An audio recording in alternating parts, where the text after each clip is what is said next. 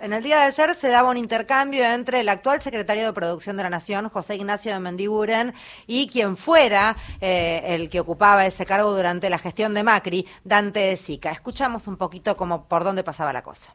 Me gusta hablar con Lalo porque él, él tuvo la gestión y sabe que una cosa es manejar el PowerPoint y otra cosa es sentarte en un escritorio. Y vos sabés, Lalo, lo que cuesta gestionar. Vos estuviste en un gobierno que traía, traía el mejor gabinete de los últimos 50 años. Sacó un cepo, terminó poniendo el cepo. Sacó las retenciones, terminó poniendo retenciones. Liberó tarifas, terminó congelando tarifas. La inflación, que la paramos de taquito, terminó en el 54 sin guerra y sin pandemia. No es tan fácil. Por eso, ¿a qué convoco? Hoy creo que todos los que estamos actuando en política, yo en el campo empresarial, ninguno puede mostrar un éxito en materia antiinflacionaria. Bueno, de eso queremos salir, que con la como sociedad necesaria, ah. no desde arriba del atril dando cursos que después son inaplicables, y hasta aportar nuestros errores, porque de los errores también se aprende.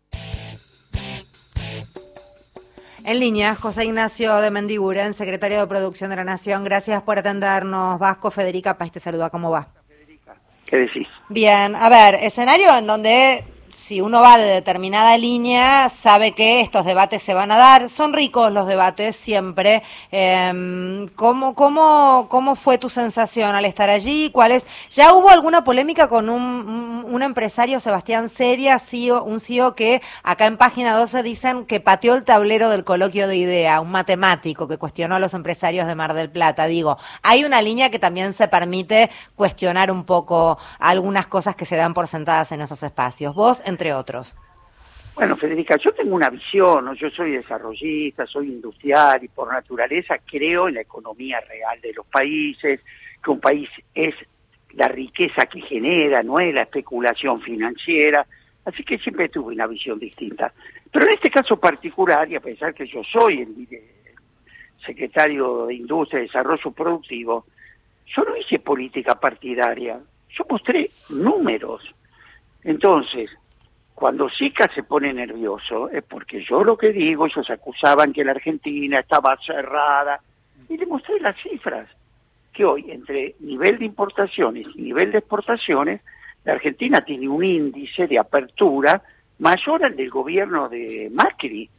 Cuando yo muestro cifras y digo, ningún sector industrial terminó el periodo de Macri mejor de cómo empezó, eso son cifras cuando yo digo hoy que de los cuatro años del gobierno de Macri, en tres cayó la economía y nosotros llevamos tres años de gobierno con una guerra y una pandemia y en dos creció la economía.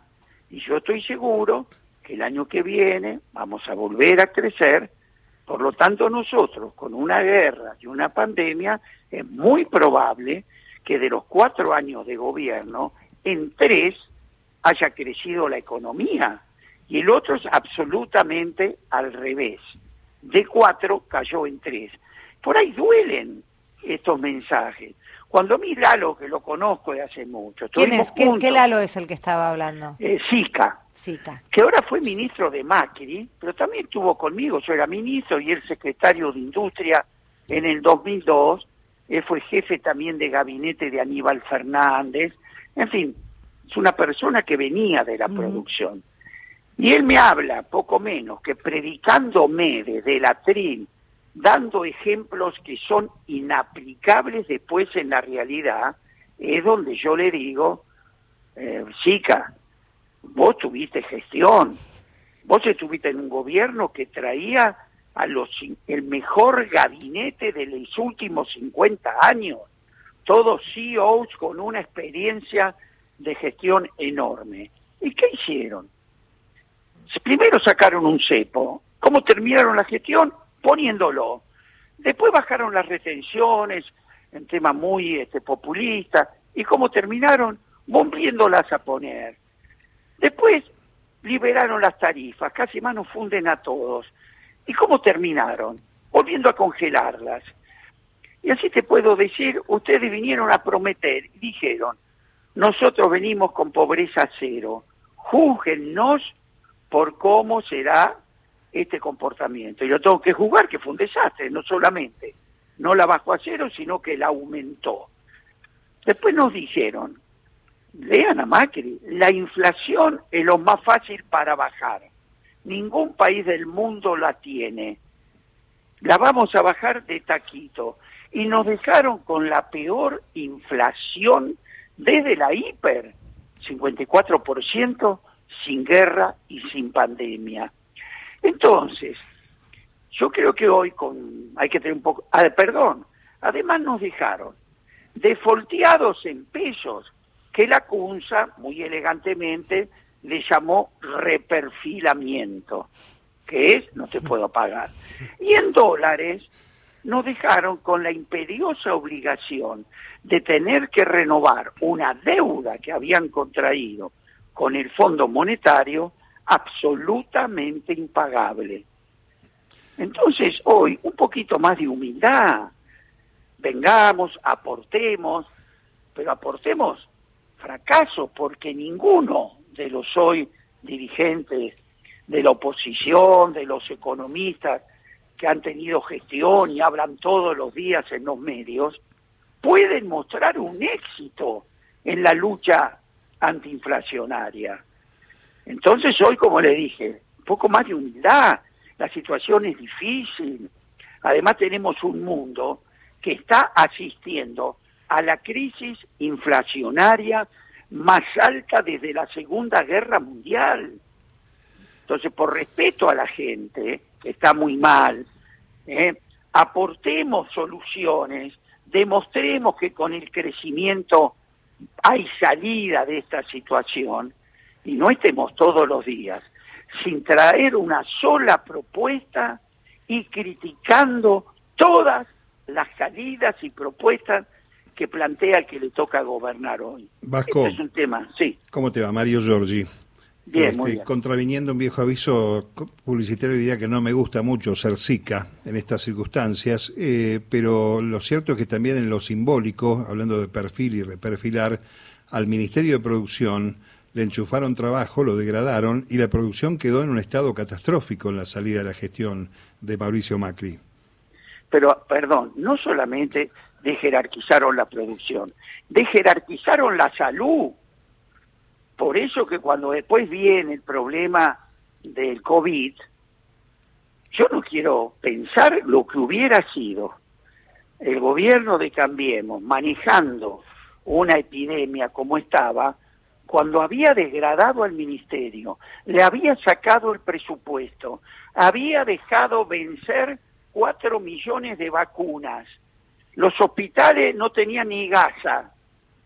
Entonces, sí, tal cual. Eh, y, en esta historia de ceder para crecer, este, ya los sectores más este, vulnerados de la eh, población son los que han cedido y mucho. Eh, ¿Cuáles son las fórmulas para crecer y quién realmente tiene que ceder, tomando en cuenta el eslogan de IDEA? Bueno, yo lo planteé, ¿no? Y di el ejemplo concreto. Yo creo que es al revés. Primero tenés que crecer y después cedés porque todo el mundo sabe que le cuesta menos esa sesión. Por ejemplo, dije, la industria automotriz hace unos años, ante el cambio mundial de tanta avanzada, era inviable seguir por ese camino. ¿Qué hicieron? Se juntaron todos, el gobierno, la UOM, los sindicatos, el ESMATA, las autopartes y las terminales, que históricamente vivían en tensiones, ¿no? Porque todos querían mejorar su posición en la cadena. ¿Qué hicieron? Un plan, un plan donde todos ganaron, se reconvirtió la industria, hoy está con producción récord, 40% mayor que el año pasado, las exportaciones creciendo 70% contra el 2019, y bueno, ahí hay un ejemplo donde vos salís por la positiva. Entonces, no fuimos a la teoría del derrame, que primero crezca y después derramamos. No, a la mesa se sentaron todos. Es probable que hayan cedido algo, pero ganaron en el crecimiento del sector, paga hoy uno de los mejores salarios promedio del mercado, que tiene un nivel de productividad extraordinaria que puede estar ganando hoy Argentina fue el país, mira vos qué interesante, que, de la, que el sector automotriz de la Argentina fue uno de los primeros de salir y de mayor crecimiento en la pospandemia. Vasco, sonó al top, tengo que despedirte. Bueno, le mando un abrazo. gracias. Saludos. seguir trabajando. Muchísimas gracias. Gracias por hablar con nosotros. Era eh, José Ignacio de Mendiguren, el secretario de Producción de la Nación.